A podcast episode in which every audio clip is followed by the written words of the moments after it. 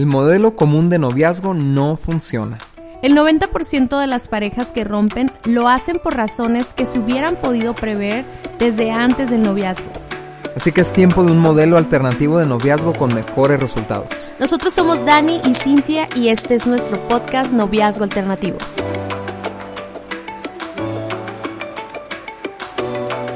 ¿Y qué onda? ¿Cómo están? Eh, una semana más.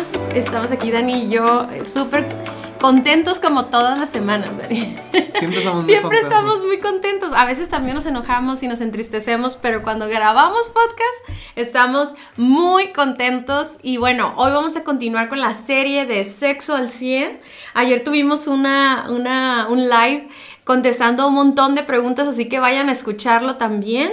Y, pues bienvenidos, bienvenidos a los que nos escuchan por primera vez y que nunca habían enterado, se habían enterado de Noviazgo Alternativo. Los invitamos a que vayan y escuchen todos los demás episodios porque tenemos varias series eh, donde hablamos acerca de noviazgo, de relaciones y de también de relaciones tóxicas, así que pueden ir a escucharlos. Sí, y es, es interesante que gente todavía a estas alturas nos pregunta que si qué es...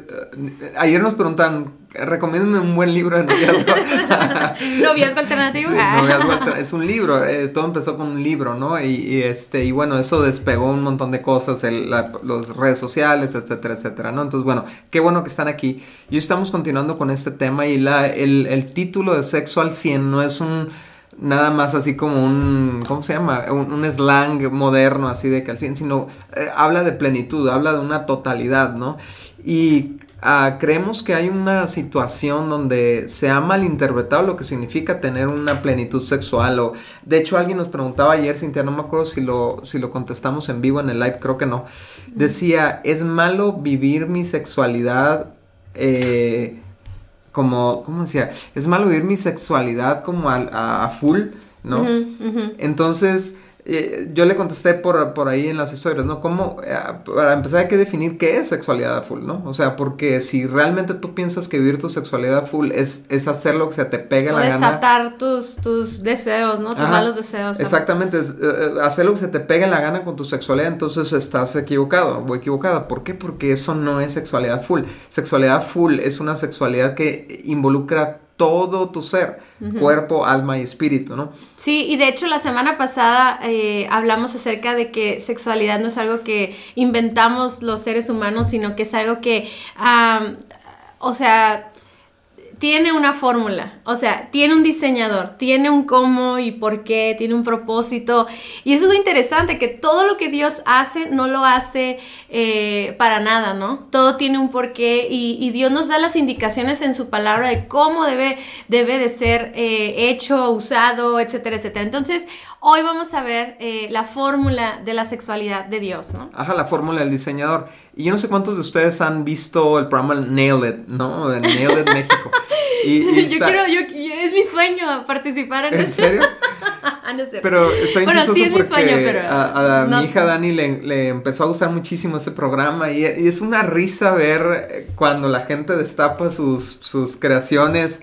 O sea, le, le, ponen un diseño, le ponen una, pues que es como un póster, casi siempre son pósters, sí, sí, ¿verdad? Sí, todos tienen que hacer el mismo póster. El mismo póster y les dan la fórmula. Claro, les dan las instrucciones, les dan las, las qué cantidades, qué Ajá. productos. Y, y, es bien chistoso ver que al, al, momento de estar haciéndolo se les olvida hacer cosas. No, o, dicen, o dice, me vale, yo me... pues no tengo esto, lo voy a hacer de esta manera. ¿no? Y empiezan a hacerle cambios al, al, al, diseño. Y al final el producto terminal es una monstruosidad. Nail it. Es una aberración y gritan nail it, ¿no? Pero eso, eso mismo sucede con la sexualidad, ¿no? O sea, le, le decimos a Dios, no, no, no, tu fórmula no me gusta, le voy a hacer estos cambios, voy a, en vez de hacer esto, voy a hacer esto otro. Y, y empezamos a vivir las cosas a nuestra manera y el resultado es, es, una deformidad de lo que Dios diseñó. Yo sé uh -huh. que la palabra deformidad se oye fuerte, ¿no? Uh -huh. Pero eso, eso en realidad es una distorsión. Que no, tiene, no tiene forma, ¿no? Ajá. No, o al menos no Correcta. tiene la forma eh, intencionada por el diseñador, ¿no? Uh -huh. Y así como los japoneses, yo creo que se jalan de las greñas cuando ven nuestros sushis, nuestras creaciones de sushis mexicanas.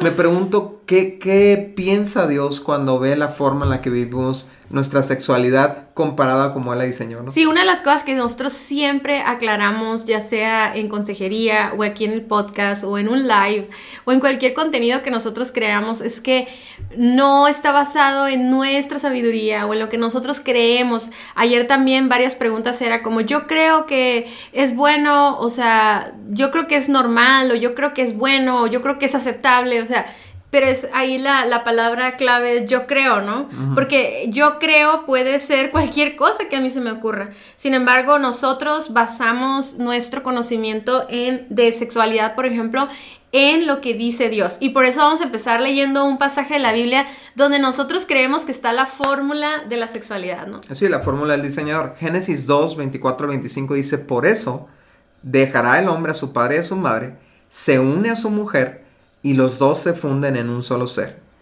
En ese tiempo, el hombre y la mujer estaban desnudos, pero ninguno de los dos sentía vergüenza. Entonces, en este pasaje podemos ver la fórmula de Dios para, para la sexualidad, ¿no? está, hablando, está hablando de esta, de esta intimidad que, que va a surgir a partir del matrimonio, ¿no? Y lo primero que vemos es que es un hombre y una mujer, que ya vimos un poquito de eso la semana pasada, pero son un hombre y una mujer capaces de independizarse de los padres, porque dice, dejará el hombre a su padre y a su madre. Y es muchas veces algo que es ignorado eh, en los jóvenes cuando deciden tener relaciones sexuales.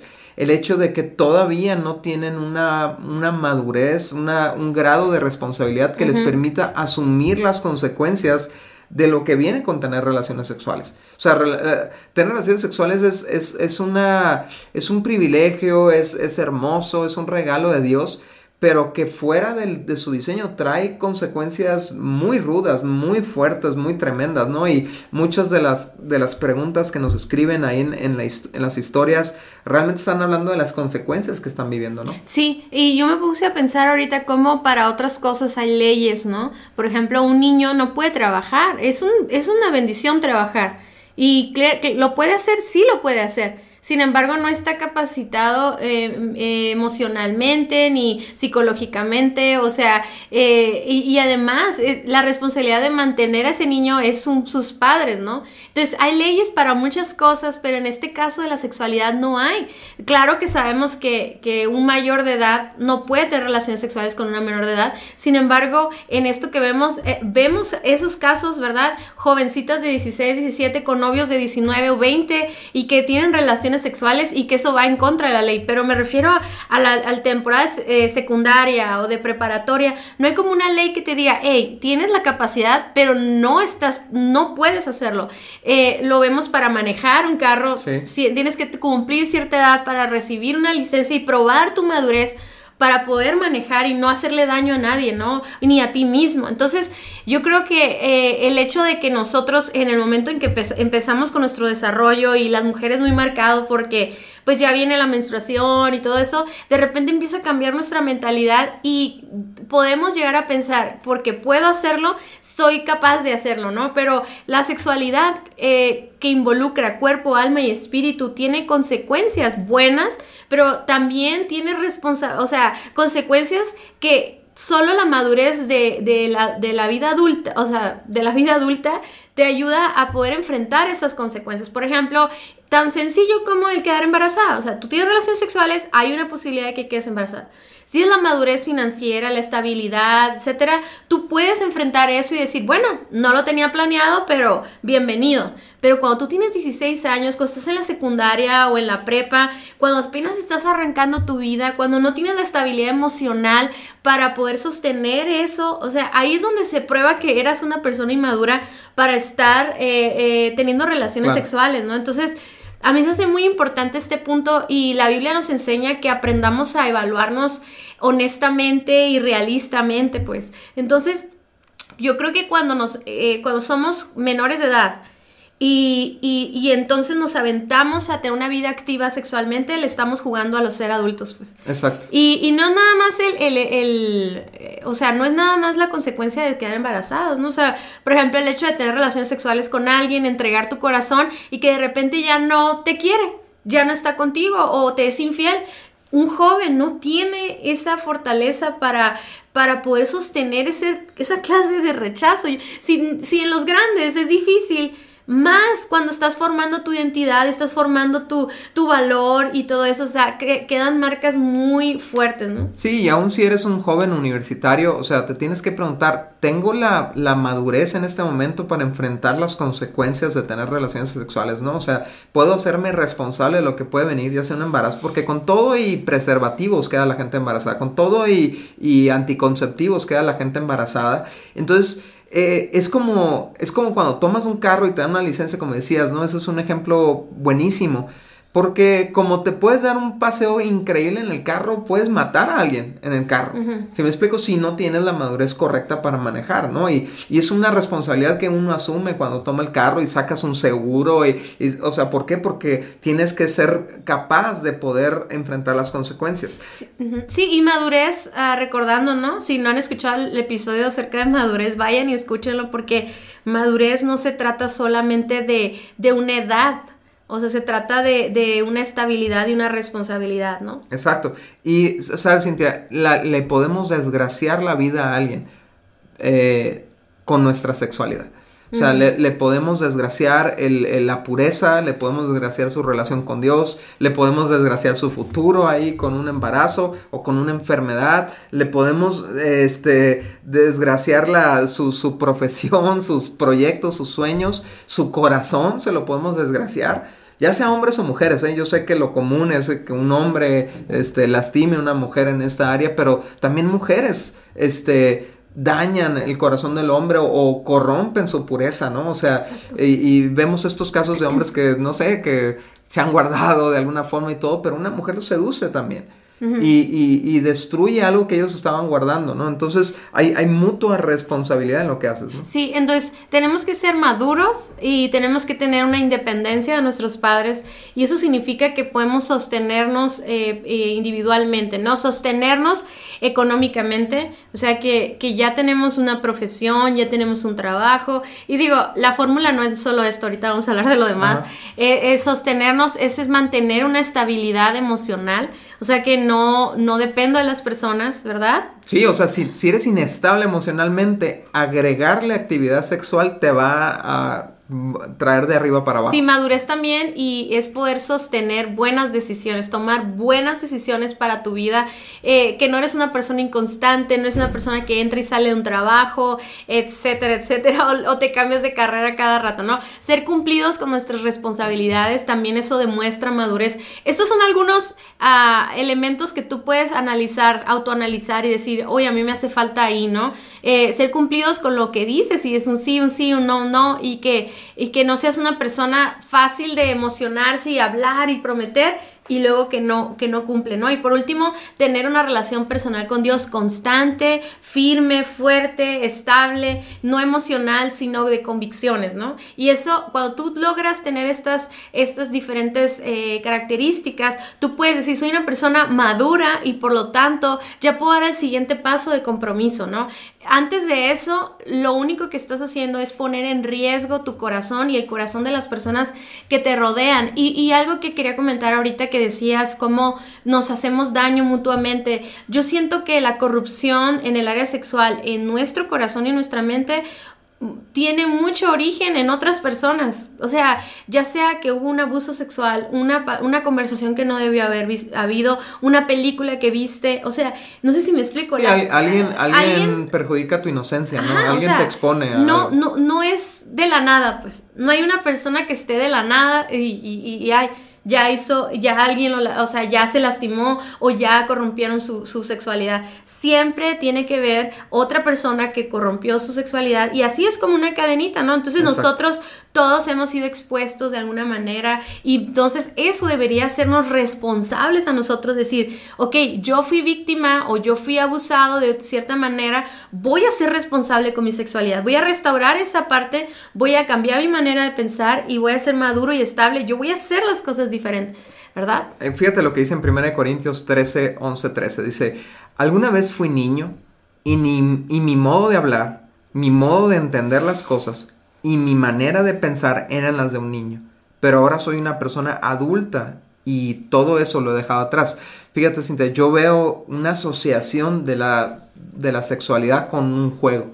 O sea, lo veo en... Como en- broma. Sí, en las redes sociales, lo veo en, en los reels, o sea, veo, veo que los jóvenes están tomando a juego, están tomando como algo sin importancia la sexualidad, están jugando con eso y se ponen apodos que tienen que ver con... O sea, hay, hay una, hay una cultura que menosprecia la importancia y el, y el efecto, el impacto de la sexualidad en sus vidas, ¿no? Entonces tienes que tener una mentalidad de adulto para ver la sexualidad y para entrarle a eso, porque no, no es cosa de niños, no es cosa de jovencitos, no es cosa de juego, es cosa seria. Sí, entonces el primer ingrediente de la fórmula del diseñador es que seamos hombres y mujeres independientes, maduros, estables, ¿no? Sí. La segunda, ah, la segunda...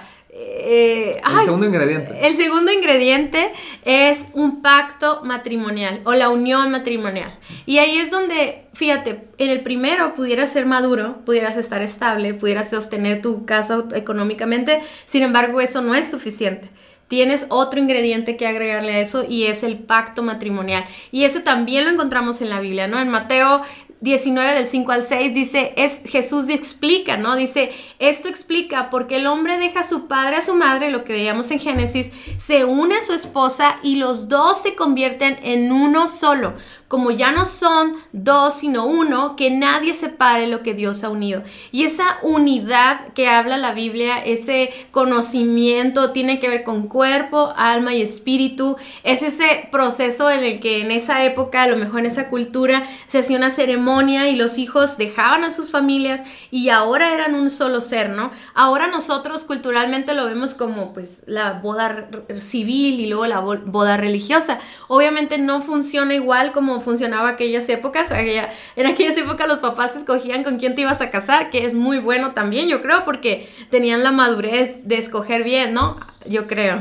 Este, pero entonces ahora nosotros vemos cómo este, este principio es fundamental para la fórmula del diseñador, ¿no? Sí, es fundamental porque el pacto matrimonial genera una, un nivel de confianza que ninguna otra relación humana puede generar. O sea, es, es, es el- ese compromiso público que tú hiciste. Nada de que no, si lo, este, nosotros sabemos y yo no necesito firmar un papel, no, eh, BS, ¿no? O sea, sí necesita formar, firmar un papel. Busca un secreto. Y sí, necesita, sí necesitas declarar ese compromiso, ese pacto delante de todos. O sea, también la boda es algo que sea obviamente reducido a, a promesas huecas, ¿no? Pero la boda en realidad es delante de la familia, delante de los amigos, te estás haciendo, te estás comprometiendo y sobre todo delante de Dios, te estás comprometiendo a serle fiel a esta persona, amarla no matter what, o sea, no, pa- no importa lo que suceda, estar con ella, serle fiel y ese pacto es el ambiente perfecto para tener relaciones sexuales. Porque no, no estás dudando si, si al despertarte la próxima, el próximo día va a estar ahí la persona o no. O el próximo mes o el próximo año. O sea, no, no deja de haber un, un componente de inseguridad en nuestro corazón cuando estamos teniendo relaciones sexuales fuera del pacto. De saber si esa persona se va a ir y se va a ir con otro. La- o sea, cuántos jóvenes han sido lastimados porque tienen relaciones sexuales pensando que van a estar con esa persona para toda la vida y al mes esa persona tiene otra pareja sexual. O sea, ¿por qué? Porque no hay pacto, no hay un compromiso. Entonces, ese temor de, de no saber si realmente esa persona va a estar contigo para siempre no permite disfrutar a plenitud la relación Sí, sexual. y cuando uno habla de esto, Dani, yo creo que para muchos viene a la mente el concepto de matrimonio que tenemos actualmente, ¿no? Un matrimonio que es infiel, un matrimonio que le vale la sexualidad o que no tienen relaciones sexuales. Y lamentablemente las, los jóvenes a veces tienen esta percepción del- de la sexualidad en el matrimonio. Pero no estamos hablando de lo que la cultura nos dice, estamos hablando de la- del diseño del matrimonio, porque aún eso Dios tiene un diseño, ¿no? Y me encanta eh, el versículo de Génesis que dice que Adán y Eva o el hombre y la mujer estaban desnudos y no tenían vergüenza.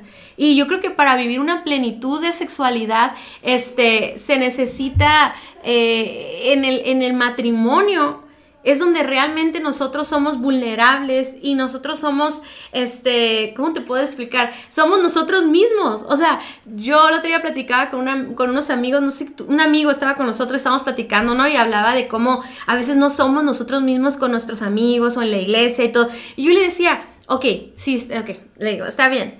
Eh, no estoy hablando de hipocresía, pero realmente, ¿con quiénes somos nosotros mismos? yo tengo mejores amigos y estoy segura que no soy 100% yo misma. Porque me guardo, me reservo ciertas áreas de mi vida. Tienes miedo al rechazo. ajá, tenemos miedo al rechazo, entonces no somos vulnerables con nuestros amigos. Tratamos de serlo, lo más. O sea, tal vez mis mejores amigos me conocen a un 90% o a un 80%. Pero la persona que me conoce enojada, histérica, feliz, alegre, con ropa, sin ropa, es, eres tú. Es, el único que me conoce 100% eres ah. tú. Es mi esposo, ¿no? Aparte de eso bueno, Dios, pero me refiero humanamente hablando. Entonces, siento que, eso es algo que solo se da en el matrimonio. El, noviazgo no llega a ese nivel de intimidad y no debe de llegar a ese nivel de intimidad. Claro. Número tres, el, tercer ingrediente es el pacto, perdón, el proceso de fundición total. O sea, dice, llegarán a ser un solo ser. Y, es lo que muchos jóvenes no, no alcanzan a ver cuando deciden tener relaciones sexuales y es que la relación, la relación sexual no es un evento, es un proceso. O sea, la intimidad sexual, esta que te da una plenitud, una conexión completa, cuerpo, alma y espíritu con esa, con esa persona, no se desarrolla en una costón, no se desarrolla haciendo, teniendo relaciones a la carrera o este, llevándote a tu novio, a tu novio a un motel. O sea, no es así, es, es construir algo juntos, construir una intimidad emocional. O sea, empieza de hecho por la, por la fundición espiritual, la, usa la, la Biblia la palabra, una, esta de unirse es como fundirse y significa... Eh, conectar dos elementos de una manera tan poderosa que no pueden separarse. Y esto, y esto eh, eh, entendiendo que nos fundimos en un solo ser y que nuestro ser es cuerpo, alma y espíritu, empecemos por el espíritu. Y, realmente no puede haber una conexión espiritual cuando tú sabes que estás mal. Cuando tú sabes que estás pecando, sobre todo si tienes una conciencia, o sea, si tienes una fe y sabes que, que, le estás fallando a Dios al vivir tu sexualidad de esta manera, tienes que apagar tu espíritu. Tienes que apagar tu conciencia. Si me explico? Como ignorarla, decir, bueno, ya me vale, y luego le pido perdón a Dios, todo, y apagas el 30% de tu vida. Claro. ¿Sí me explico? Si no es que el área más importante de tu vida. tiene más porcentaje. Sí, sí, sí, pero por así decirlo, ¿no? o sea, hablando de, de, de Entonces, ¿cómo vas a disfrutar una, una plenitud sexual cuando tienes que apagar tu conciencia? Sí, o sea, y eso incluye masturbación, eso incluye relaciones eh, con el mismo sexo, eso quiere eh, pornografía, este, eh, aún el sexo oral, o sea, pero de una practicado de una manera egoísta, ¿no? Solo para dar placer a alguien. O sea, no hay esa, no hay esa, ah, esa fusión espiritual, no hay esa conexión. Por eso es tan importante el pacto matrimonial. Cuando hacemos el pacto, estamos poniendo a Dios, estamos poniendo cada uno de nosotros nuestras voluntades eh, estamos exponiéndonos a algo espiritual. A mí, a mí, a mí las bodas, Dani, yo siempre lloro porque se me hace algo tan espiritual. Me hace como, tú podrías no hacerlo, pero lo haces creyendo por fe que Dios está presente, ¿no? Y eso se me hace tan increíble, la Biblia lo dice, que Dios está presente cuando hacemos nuestro pacto matrimonial, ¿no? Pero... Exacto, y fíjate, Cintia, si lo ves así, o sea, el Dios los bendijo a Adán y a Eva y les dijo multiplíquense. está hablando de la intimidad también, o sea, que, da como resultado. Pero qué, qué padre, y creo que es algo que muchos jóvenes nunca habían considerado, pero que Dios bendiga tu intimidad sexual. Sí, sí, sí. Qué importante. Sí, vivirla con toda tranquilidad porque, porque hay una unidad espiritual y ahorita vamos a hablar acerca de la vergüenza también, ¿no? Pero no hay condenación, no hay... Eh, y cuando tú tienes que apagar tu conciencia para para tener relaciones sexuales. O sea, eso no está bien. Tú deberías de estar 100%. Sí o no, vemos en las películas y todo, o en las series, o en los comentarios, de repente así de que está ahí, pero no está ahí. O sea, es una persona que no está completo y relaciones sexuales al 100 tiene que ver con todo tu ser, ¿no? Exacto. Número dos dentro de la, del proceso de fundición es unir pensamientos y emociones. Y, es bien interesante que la Biblia, cuando habla de, de, tener relaciones sexuales, usa la palabra conocerse. Está conoció Ajá. Y conoció a Adán, a Eva y tuvieron un hijo. Y obviamente no fue que la conoció en ese momento y ay, quedamos embarazados por conocernos, ¿no? Sería muy difícil. O dice también que conoció a José a María, que no la conoció hasta que tuvieron a Jesús, ¿no? Entonces, está hablando de, es, es el término que la Biblia utiliza para decir conectar íntimamente. O sea que cuando alguien le diga, te quiero conocer, que le diga que no. dime de qué tipo, ¿no? ¿De qué tipo no es cierto, no, no, es broma, es broma. Pero, pero conocerse es realmente saber qué, qué sucede en el alma de la persona, qué sucede en la mente, qué sucede en el corazón. Y eso no lo vas a poder lograr, eh, eh, ¿cómo se llama? sacando a una persona de un antro ahí que acabas de conocer, ahora sí, literalmente, de conocer su nombre, ¿no? Y, y al rato acostarte con ella y no sabes quién es en su alma. No hay una conexión emocional, no hay una conexión de pensamientos, ¿no? Lo interesante es que no estamos diciendo que no se sienta bien, que no sea emocionante. Eso no lo estamos diciendo. Estamos diciendo que no vas a poder vivir la fórmula del diseñador. Y fíjate, me encanta porque yo siento que este podcast lo tienen que escuchar casados. Porque incluso jóvenes casados que tienen un año, de repente eh, están bien enfocados en el área física, pero no están enfocados en conocer su corazón y en desarrollar confianza. Y eso, eh, aunque hayan sido novios por más de dos años o tres años, el, llegar a, vivir esa, ese proceso de fundición en pensamiento, en emociones, en todo eso, es un proceso, no, no va a salir de un día para otro. Claro que entre más intencionalidad hay y más, más este, confianza le tengas y hables y platiques, pero por ejemplo, muchos, muchos matrimonios quieren llegar en la noche a tener relaciones sexuales cuando no han hablado en todo el día, cuando no se han dado amor de diferentes maneras, o sea, no hay una conexión emocional y solo quieren la conexión física. Y eso estamos hablando de matrimonios que luego por eso pasan otros problemas y luego eh, manchamos el concepto del matrimonio, ¿no? Claro. el, otro aspecto que hay que fundir es la voluntad. O sea, el, el acto sexual es voluntario. Es, es, el, es la intención de una de las dos personas de entregarse mutuamente el uno al otro, entregar su cuerpo para, para beneficio de la otra persona y es un acto mutuo, ¿no? Y, y la verdad es que yo, yo creo, Cintia, cuando estábamos escribiendo esto, yo, yo creo que muchos jóvenes y jovencitas sus primeras experiencias sexuales en realidad no, no estaba su voluntad Se sintieron presionados, se sintieron a lo mejor presionados por los amigos o por la cultura o por, eh, o por el novio o, la novia.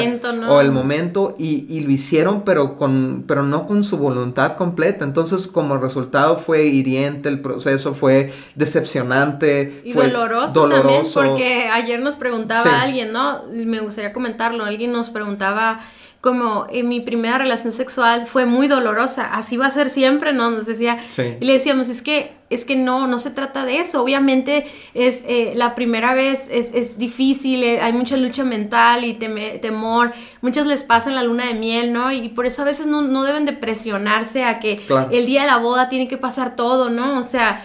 Pero bueno, ese es otro tema, luego lo hablamos, pero el punto de que yo le decía a esta persona, le decía, es que eh, hay dolor porque no hay un conocimiento de la sexualidad. La sexualidad no es llegar y en cinco minutos ya estás listo y lista para... El hombre sí, ¿verdad? Pero la mujer no. Normalmente la mujer necesita un proceso no nada más físico de preparación, sino emocional y espiritual. Entonces, imagínate, Daniel, o sea, estás en un punto en el que eh, eh, es algo rápido, es algo en un momento, a lo mejor ni el lugar es cómodo, sientes la culpa, sientes el temor de quedar embarazada, no te estás cuidando. Obviamente. No, está tu voluntad ahí. tu voluntad no está, entonces la, eso va a afectar totalmente a lo físico y por eso hay dolor. O sea, lo que quiero explicar es de que esa, eh, ese proceso de la sexualidad al 100 con el diseño de Dios, ¿no? Lo que hace es que el esposo y la esposa no, se, no solo se quieren por, porque van a tener sexo, o sea, es algo que, que construyen durante todo el día, o a veces pasa un día, y, pero hay un amor, hay una conexión, ahí estamos juntos y eso provoca que, que, haya plenitud en todo, ¿no? Sí, exacto, y la verdad, este, también es importante hablarlo, ¿no? O sea, muchos jóvenes han recibido abuso sexual. Y eso fue su primera experiencia sexual. O sea, abuso literal, o sea, una violación y, y, es traumático, pero tienes que entender, ese no es el diseño de Dios. Así es. O sea, y si tú asocias sexualidad con, con dolor y con vergüenza y todo eso, tienes que entender eh, es el diseño nailed, ¿no? El diseño pirata, el diseño mal hecho de alguien que lo hizo mal las cosas, ¿no? Eh, y número cuatro, dentro de este proceso de fundición total, está el fundir, fundir el cuerpo. Y ahora sí, o sea, es el, eh, lejos de ser lo primero, en realidad es lo último, ¿no? O sea, como, como se ve en las películas, como se oye en la música, es como lo primero, relaciones sexuales, lo primero, lo primero. Pero en realidad las relaciones sexuales es la cereza del pastel de una relación íntima entre un hombre y una mujer dentro de un pacto matrimonial, ¿no es cierto?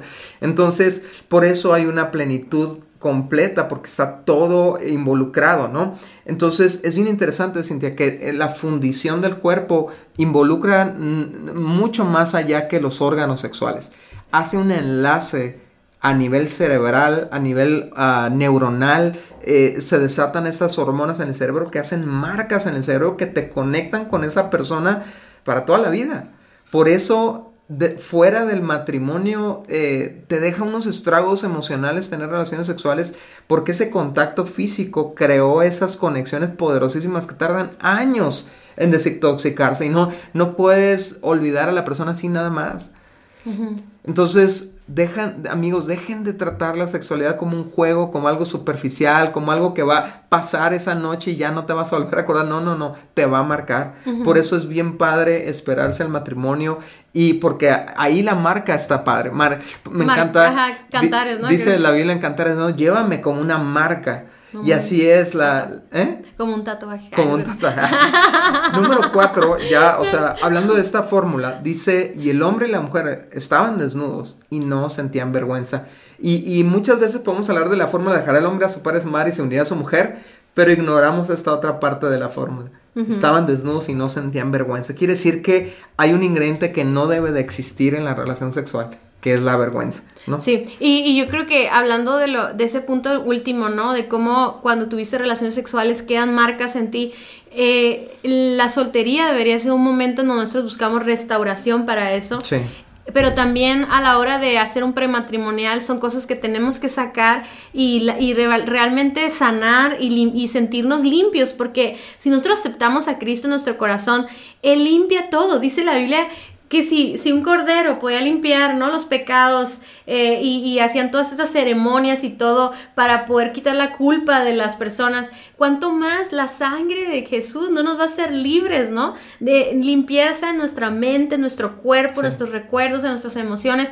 Sí se puede, o sea, yo quiero que, yo he escuchado personas que tienen este temor, es que yo ya tuve relaciones sexuales y no sé si cuando llegue a mi matrimonio voy a estar comparándolo con, no, no vas a estar comparando porque tu mente ya fue restaurada y porque tú no estás pensando, o sea, si estás, si estás experimentando lo verdadero, lo auténtico, lo bueno, no va a tener cabida ese pensamiento si tú hiciste un proceso de restauración. Sí, y, es, un proceso, por ejemplo, lo vemos ahí en el famoso Salmo 51, 51, ¿no?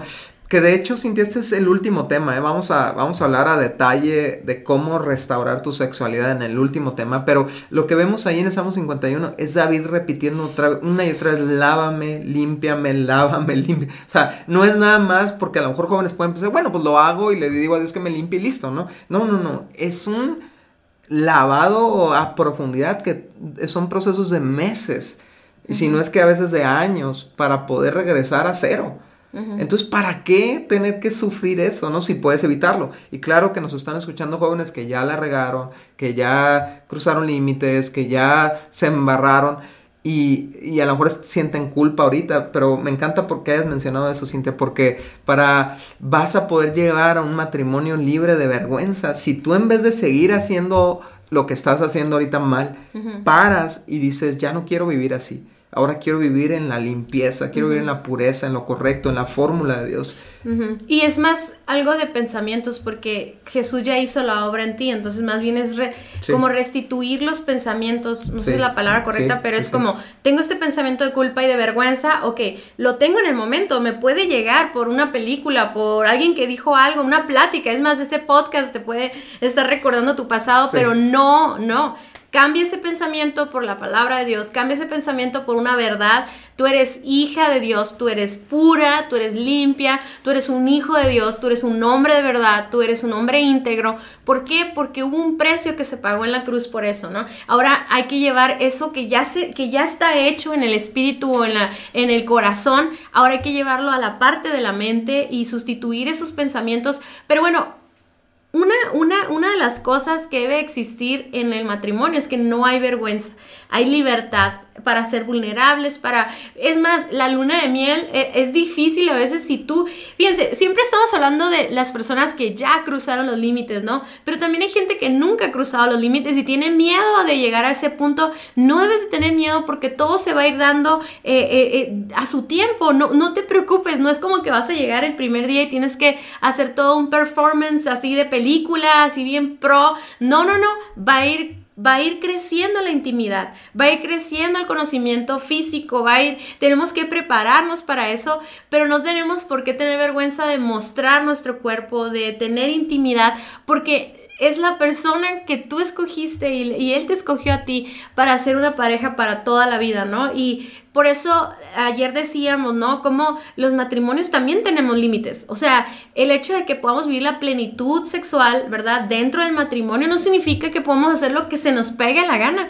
Una de las cosas que, que límite es no hacer cosas que avergüencen o hagan sentir sucio a la otra persona o que, le, y que lo hagan sentir incómodo. La idea es estar felices los dos, plenos los dos, ¿verdad? Entonces, no crean que porque nos casamos ya podemos practicar lo que sea, ¿no? Hay límites también que Dios nos ha puesto a los matrimonios. Entonces, eh, eso de eh, si yo estoy experimentando mi sexualidad y porque ahorita dije, no, que lo escuchen los casados también eso, y me siento avergonzado o avergonzada de lo que estoy haciendo, eso no es correcto, eso no se debe de hacer, ¿no?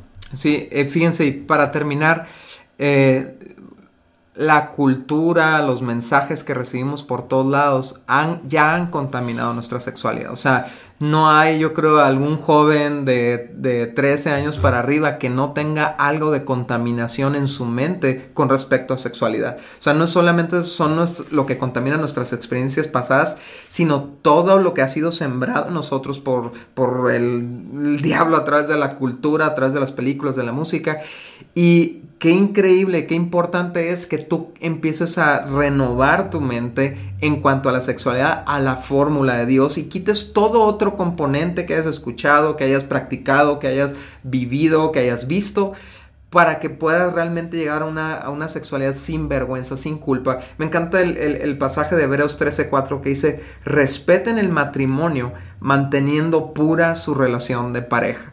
Si estás ya de novios, respeta tu futuro matrimonio viviendo en pureza hoy. Si estás soltero, respeta tu futuro matrimonio viviendo en pureza ya. Ya no consumas pornografía, ya no escuches música basura, cancela cuentas de Instagram que estás siguiendo que es pura porquería, pura corrupción, puros albures, todo eso, todos los programas de Netflix que veas que, que se salen de este diseño, de esta fórmula del diseñador, ya deja de consumir esa basura porque si no te la vas a llevar al matrimonio y no va a ser un matrimonio eh, sin vergüenza, va a ser un matrimonio contaminado, ¿no? Muchas gracias por haber escuchado nuestro podcast. Para nosotros es muy importante escuchar tus comentarios y dudas.